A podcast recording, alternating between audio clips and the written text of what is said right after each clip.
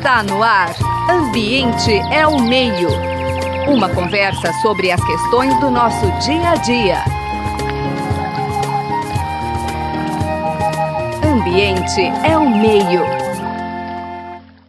Olá, ouvintes da Rádio USP. O programa Ambiente ao Meio de hoje tem a alegria, o prazer de conversar com Ailton Krenak. Que é um líder indígena com a história muito rica, né? Foi uma pessoa importante na construção do capítulo da nossa Constituição Federal sobre os direitos indígenas, jornalista, escritor. A gente vai falar um pouquinho do seu livro Ideias para Adiar o Fim do Mundo, mas sendo essa uma rádio universitária, é importante comentar também que Ailton Krenak é doutor honoris causa pela Universidade Federal de Juiz de Fora, ou seja, uma figura com muita história. Ailton, muito obrigado pela sua presença aqui no programa e comece falando um pouquinho sobre essa sua experiência de formação, né? seu caminho, seus educadores. Marcelino, que bom estar falando com você numa rádio. Rádio é um dos meios é, mais consolidados né, na, na, na história de comunicação no nosso país e eu acho que no mundo inteiro. Eu gosto muito de rádio. E eu queria te dizer que em 85 eu fiz uma experiência na Rádio USP, a partir de lá da, da emissora instalada lá na Escola de Comunicação e Artes, um programa que eu intitulei Programa de Índio. E eu abria eh, o programa, obviamente, cumprimentando, olá, ouvintes da Rádio USP e tal, 93.7, dava o prefixo, e eu não sei se eu lembrei o número certo do nosso prefixo, mas era muito interessante e tem até um episódio curioso, Marcelino. É, quando eu inaugurei esse programa na Rádio USP em 1985, a gente estava começando a organizar isso que veio a ser as campanhas pelos direitos indígenas. A minha participação na Constituinte mais tarde, ela se deu na esteira de uma mobilização social ampla onde algumas pessoas até hoje não entendem direito. É, se você olhar na, na Wikipedia, vai dizer que o Ailton era deputado constituinte. Na verdade, a minha participação no Congresso foi por emenda popular. Uma emenda popular, com cento e tantas mil pessoas assinando no Brasil inteiro, me deu a oportunidade de fazer uma fala é, única de defesa do capítulo dos índios na Constituição brasileira e que foi única e decisiva. Parecia aquela história do você falar com o cara, faz de novo, né? Ele fala, não, não dá para fazer de novo, aquela lá foi única. Ela foi única e foi gol. É, o que a gente tem na Constituição brasileira hoje, ela é realmente uma expressão daquele momento, daquele período da da campanha no Brasil pela democracia direta já, após. Eh, a gente estava saindo né, do rescaldo de uma ditadura, onde o povo estava expressando um desejo muito grande de liberdade e configurando essa experiência é, de democracia, digamos, né, representada pelo parlamento, essa coisa toda, a tal da democracia eh, representativa, né? E hoje a discussão em muitos lugares do mundo é se essa representação política atende à realidade que nós vivemos no planeta hoje. É, no Chile, tem um debate com o protagonismo do povo indígena Mapuche, muito importante, Marcelino, que reivindica a refundação do Estado colonial. Refundação. Sem fazer remendo, entendeu? Tipo, joga esse saco velho fora e vamos construir uma coisa nova. O povo Mapuche foi hostilizado pelo Estado colonial chileno até hoje. Eles foram condenados e acusados de terrorismo e considerados inimigos e ameaça ao Estado colonial. E agora tem uma mulher do povo Mapuche liderando os debates na Constituição, que eu espero que seja vitoriosa e que inspire a gente aqui na vizinhança, né? Que o Brasil possa receber bons ares, apesar de que o Buenos Aires sei lá na Argentina, que Santiago mande bons ares dos Andes. Assim como ele manda aquela, aqueles rios voadores que trazem chuva para o sudeste, lá dos Andes, da Amazônia, que ele manda bons ares também para que a gente possa recuperar a cidadania nesse país que está bastante traumático, né? traumatizada, com pandemia, com uma série de eventos é, cheio de prejuízo para a sociedade brasileira, pensar naquele período dá até um pouco de animação, né? Pensar na mobilização, na luta pelas diretas já, na constituinte, naquele breve instante em que a gente configurou os direitos é, da cidadania, né? O, o, o doutor Ulisses Guimarães se entusiasmou tanto que ele chamou a nossa Constituição de Constituição Cidadã. É, eu acho que foi um sincero entusiasmo dele, mas que com a duração típica da vida política moderna. Não tem nada que se sustenta na modernidade. O pau quebra. Você está vendo o Biden querendo trocar tiro com o Putin? Pois é, né? A gente está entusiasmado com a possibilidade, talvez, de um governo mais dialógico, mas vamos deixar o Biden para lá e, e vamos ainda nesses, aproveitando esses Buenos Aires, né? Vamos falar das, acho que, que conquistas, né? Quer dizer, não, acho que não dá para negar que a garantia, né, na Constituição desse famoso capítulo oitavo, ele trouxe conquistas importantes. Vamos falar um pouco das conquistas, né? Porque você, como personagem presente, histórico e continua firme na luta, então traga um pouquinho as conquistas depois nós vamos falar dessa desgraça que está o Brasil nesse Então, momento. não vamos chutar o Biden, tudo bem. Boa. E, e, é muito bom ouvir um índio com sotaque mineiro, eu que sou mineiro. Uai, não vamos chutar o Biden. Mas fala um pouquinho então aí, Ailton, da, daquilo que você acha que foi marcante, né? Quer dizer, o que deu para construir nesse breve período aí pós-constituição, né? Marcelino, tem um colega nosso, uma pessoa brilhante, que é o antropólogo Eduardo Viveiros de Castro, né? O Eduardo, ele continua sendo um, prospectador, né? Ele prospecta a nossa história, a nossa sociologia, antropologia e toda, todas essas tendências nossas. Ele escreveu um, um prefácio é, para um livro que eu publiquei é, pela editora Zog com o título de Encontros. Ele diz que ah, ele considera que aquela experiência da Constituinte ele demarcou uma, uma linha é, definitiva na história é, do reconhecimento da presença dos povos originários aqui no Brasil. O que já era reconhecido no continente e aqui no Brasil ainda era negado veementemente, né? Toda a, a, as nossas constituições, como diz a professora Manuela Carneiro da Cunha, as nossas constituições sempre reconheceram os índios, reconheceram essa, a existência dessa gente, mas nunca é, reconheceu a sua representação a sua representação no sentido jurídico. A gente sempre foi tutelado, até a Constituinte de 86, 87, 88, nós éramos tutelados. Quer dizer, o Estado dizia, eles estão aí, mas é, nunca nos deu direitos, nunca nos reconheceu direitos de cidadania. Então, assim, o acesso tardio à tal da cidadania ela foi obtida naquele movimento que a gente fez na década de 80 e para o bem ou para o mal, isso põe nos, nos coloca, digamos assim, no mesmo na mesma plataforma que todo mundo, os discriminados na geral, porque nós somos uma sociedade marcadamente é, racista e é impressionante como que nós conseguimos produzir na experiência brasileira aquilo que lá na Índia, lá na Índia, é tradição né, milenar, as castas. Eles têm, inclusive, um tipo de humanidade entre eles que eles chamam de Dalit, que são os intocáveis.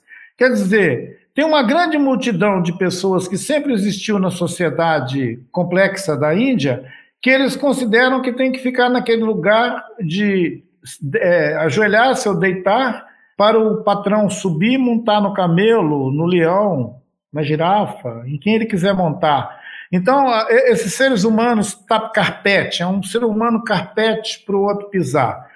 Na cultura que todo mundo admira, que nós admiramos de lá da Ásia, lá da Índia, isso parece que está acomodado. Nós do Ocidente, incluindo aqui que os povos originários se dizerem do Ocidente é uma extravagância, mas o Ocidente olha aquilo lá na Índia como se fosse uma tradição. Assim como os noruegueses caçam baleias, e ninguém diz ao norueguês que isso é sujo, feio e malvado, porque afinal de contas é uma tradição caçar baleia. Ou os finlandeses, sei lá. Então nós achamos que lá na Índia, aquelas castas, aqueles, aqueles senhores barbudos, aqueles brahmanes, eles podem manter uma sociedade de casta cruel que não deixa ah, um menino que nasce naquela casta pensar que pode ser alguma coisa além de um lixeiro, um catador dos restos miseráveis daquela sociedade de casta. Aqui no Brasil, a gente não tinha por que imitar ah, o modelo de castas. Mas, ah, e é interessante que os nossos historiadores, eu não conheço nenhum historiador nosso, pelo menos os, os clássicos, que tenha se referido a esse traço na formação da sociedade brasileira que institui uma coisa de casta. Nem o Gessé de Souza, com esse livro dele, A Elite do Atraso, nem com aqueles outros estudos dele, ele é, denuncia essa vocação da colonização portuguesa, marcadamente portuguesa, de reproduzir aqui nos trópicos um modelo de sociedade que Portugal só conheceu na Índia, porque Portugal tentou colonizar a Índia. Tanto que eles deixaram Goa, né? Eles deixaram, eles, têm, eles tinham colônias lá, eles deixaram comunidades de fala portuguesa lá. Até hoje ah, tem lá uma, uma comunidade de fala portuguesa. Eu tenho a impressão de que os portugueses olharam aquilo e pensaram que eles podiam reproduzir aquilo aqui nos trópicos. E os povos originários rechaçaram essa tendência de toda maneira, ao custo da vida. Aí tem muita mitologia sobre o assunto, tem aquela história de que eles não, que eles não escravizaram os indígenas porque os indígenas tinham, eram preguiçosos ou porque fugiam ou porque não aceitavam a escravidão, todos esses, todos esses clichês canalhas que têm a pretensão de despistar o mau caratismo da formação da sociedade brasileira. Quer dizer, nós somos uma sociedade de mau caráter. Ela é formada na dinâmica do mau caráter. Aquele senhor de engenho que sentava numa cadeira no giral da fazenda e mandava o capataz bater nos negrinhos e nas negrinhas e dar tiro nos indígenas que ficavam tocaiando a fazenda, porque enquanto eles espancavam, trabalhavam à força, eles vigiavam os índios que estavam rodeando o casarão. E de lá da janela, ele alvejava o corpo indígena. Esses imbecis, eles foram modelando uma sociedade de casta que deu nisso, demorou, mas deu nisso. Eu não sei se você já, já na sua infância, na juventude, participou daquela experiência de ir para o engenho, ver moer a cana, bater a garapa, fazer o melado e moldar a rapadura. Então, a rapadura que moldaram aqui, colonial e canalha, é uma sociedade de casta onde o primeiro critério para você não ficar carpete é que você seja branco. Um branco para ele ser subjugado nessa condição de carpete, ele tem que ser muito rebelde. Ele tem que ser tão rebelde, ele tem que ser tão, é, digamos, contra a cultura do Ocidente, para que ele seja rechaçado pela sua raça. Infelizmente, parece que nós estamos num canil. A gente tem que se referir a seres humanos como raça e não como espécie.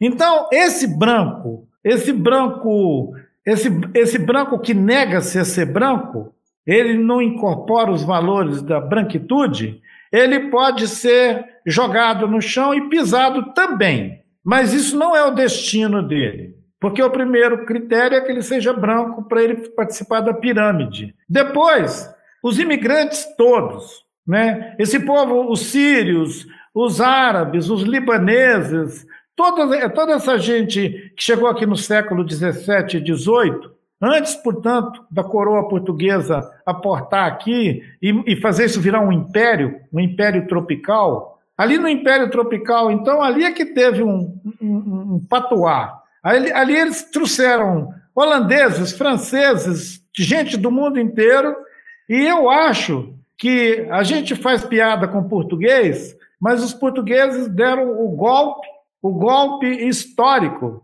de conseguir fundir aqui na América do Sul uma sociedade de casta tão repugnante quanto a que a velha tradição dos Vedas constituiu lá na Índia. E é maravilhoso, porque os Vedas demoraram milhões de anos para produzir uma desgraça daquela. Mas os portugueses demoraram só uns 200, 300 anos para fazer o molde da rapadura é cretina, que é doce, mas não é mole, aqui nos trópicos. Esses Principalmente para quem faz, né?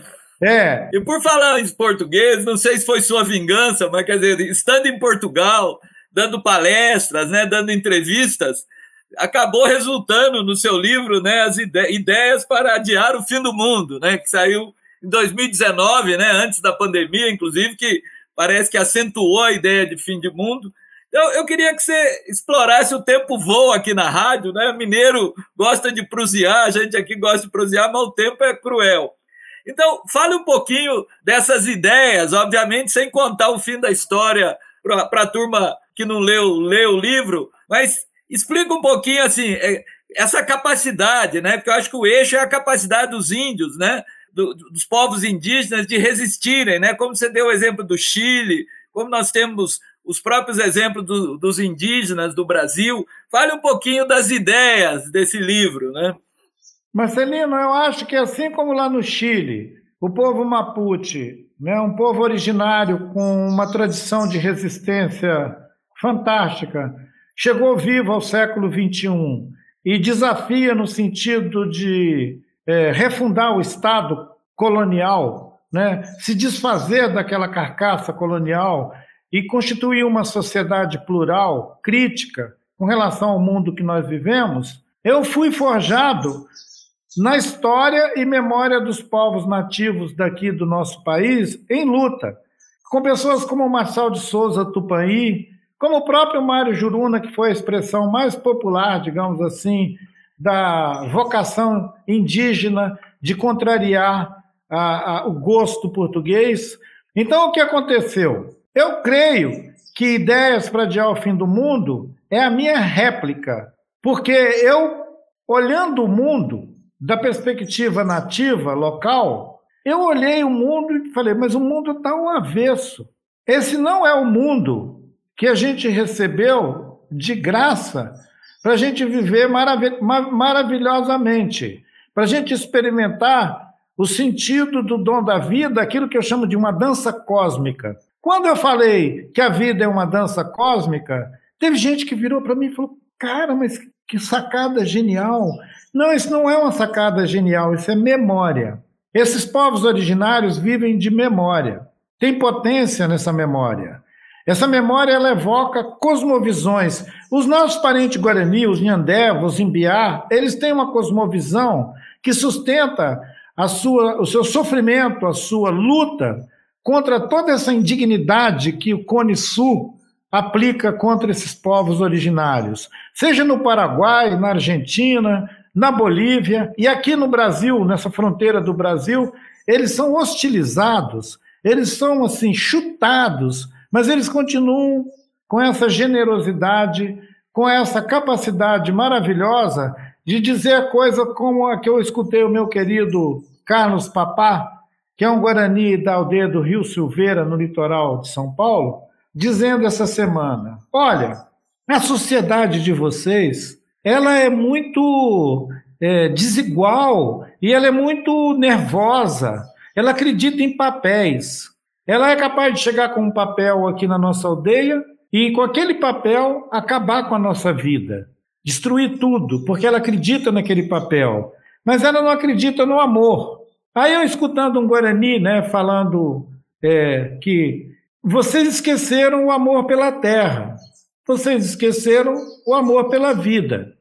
E para vocês tudo agora é mercadoria. É, vocês olham a terra como mercadoria, olham a floresta como mercadoria, olham a nossa vida como uma coisa que vocês podem apropriar. Nós não somos mercadoria. Tudo bem, vocês pensam isso, sem problema. Você pode pensar o que você quiser. Fique em paz. Mas me deixa ficar em paz também. E aí tudo bem, a gente não precisa criar um ódio, um ressentimento, a gente não precisa criar uma motivação para a guerra entre nós. A gente pode viver cada um respeitando o que o outro é. Esse respeitar o, que o outro é é como se fosse um limite tênue para nossa convivência. E a gente alimentar uma expectativa de convivência pacífica. Parece que hoje reivindicar tolerância é exagero. Se você disser, ah, fulano é muito tolerante, não é mais uma ofensa, é um elogio. Eu me lembro que quando a gente falava que alguém era muito tolerante, a gente estava, na verdade, fazendo uma crítica. Hoje, quem dera que a gente tivesse pessoas que pudessem ser chamados de tolerantes. O mundo está ficando insuportável por falta de tolerância. Se antes tolerar o outro era um, uma virtude, hoje tolerar o outro parece que é um, uma espécie assim de desistência. Você não pode tolerar o outro. Você tem que afirmar sua presença, sua, sua potência o tempo inteiro diante do outro. Como se você não conseguisse simplesmente abraçar a vida, esse dom da vida, que é uma dança cósmica. Eu continuo experimentando esse sentimento íntimo, né, que ele não é produzido por nenhum evento externo, digamos assim, mas ele é alimentado por uma perspectiva comum a muitos dos meus é, parentes, a todos os nossos, digamos, parentes de povos originários, sendo capazes de produzir um sentido para a vida que se alimenta dessas cosmovisões, que produzem modos de estar no mundo, que são capazes de alimentar o sentido, o sentido da vida com abundância, mas sem excesso. Imagina isso, abundância sem excesso. Então, já que o planeta inteiro está abalado, que a gente seja capaz de produzir um sentimento íntimo, onde há abundância, mas não excesso. Onde cada um possa viver, né, respeitando o outro, entendendo que a abundância às vezes pode ser um, um córrego passando no fundo do quintal. É, Ailton, o tempo, como eu disse, voa, mas tem duas questões finais que eu vou te fazer. Uma, você comentou da, das chuvas, dos ventos, as chuvas que caem aí na, fartamente Minas Gerais, às vezes com muita intensidade, exatamente em função dos impactos da ação humana. Mas eu quero que você fale como é que está o, o nosso avô aí, né? O velho Rio Doce. Você que está aí na região Rio Doce tão castigado com o crime da Vale. Então, fale um pouquinho como é que está o Rio, né? A relação do povo com o Rio. E por último, para fechar, quer dizer, essa pandemia, né? Ela trouxe um, assim, entre grandes tristezas, né? Ela levou à morte de grandes lideranças indígenas, né? Lideranças que ajudaram a marcar esse momento histórico de conquista de direitos. Eu queria te perguntar o seguinte: a meninada indígena está na luta, tem muito sangue novo no pedaço, quer dizer, a luta continua, companheiro Ailton. Ei. É pá burum ré, nia é pá burum ré, burum mungri, cru cré, burum mungri, cru cré, nia é pá burum é pá burum ré, burum mungri, cru cré, burum mungri, cru cré, minha é pá, minha, minha é a água, a água do rio. É, Para falar desse Uatu, nosso avô, a gente fala cantando. É uma palavra canto. A palavra canto para evocar o dom é, desse nosso avô ancestral, esse avô que não é humano. Que as pessoas devem pensar, mora, mas os Krenak tem um rio que é avô deles, como é que é isso? Mas o rio não é pessoa. Para nós ele é uma pessoa. E é uma pessoa é, numa condição especial de ser o nosso ancestral, de nos acolher aqui nesse território há milhares de anos. Os nossos mais antigos já é, bebiam da sua água, comiam do seu corpo, né, do seu rio, dos seus peixes.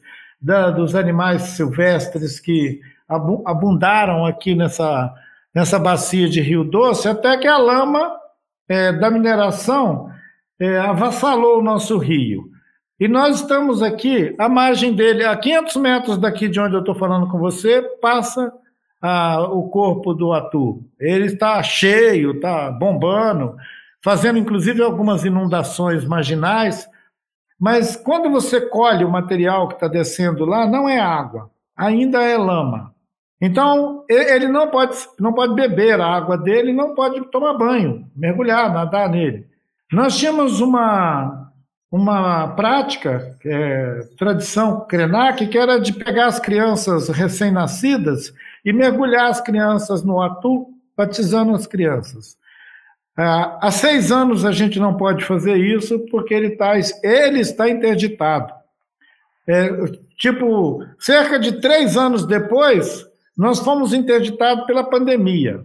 Então, nós estamos de interdito em interdito, é, experimentando um desafio que é de fazer o, o luto daqueles que a gente perdeu, é, fazer a vigília dos que ainda estão vivos aí, mesmo que em coma, porque para nós o Rio Doce ele está ele sofreu um trauma violento que afetou a todos nós e nós estamos aqui netos, filhos dele vivendo essa experiência junto com ele. Que um dia esse rio possa correr de novo aqui nas lajes de pedra e a gente nadar junto com ele. As crianças, os jovens, eles estão é, profundamente implicados com isso, porque eles sofrem na vida deles a privação desse, desse convívio com o rio. E, óbvio, isso provoca a rebeldia e, o, e a vontade de contestar essa ordem injusta. Então, os povos indígenas estão com sua juventude é, de pé junto com a floresta, protegendo a floresta, vivendo, enfrentando esse tempo duro de roer, mas sem perder a ternura. Tivemos a enorme honra, a enorme alegria de conversar com Ailton Krenak, a quem eu agradeço muito a sua disponibilidade, né? Agradeço também o apoio na produção, no contato da Suiane Azenha e os trabalhos técnicos de Gabriel Soares. Grande Ailton Krenak, muito obrigado. Mas grande abraço. Um abraço para a Suiane e para todo mundo, tá bom? Para o Marcelo, todo mundo que ajudou a gente a fazer a conversa.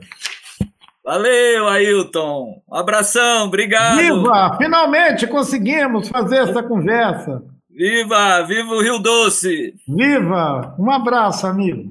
Você acabou de ouvir Ambiente é o Meio. Produção e apresentação: José Marcelino e Marcelo Pereira. Música tema: Evandro Navarro. Sonoplastia: Mariovaldo Avelino. Ouça também este e outros programas em www.ribeirão.usp.br.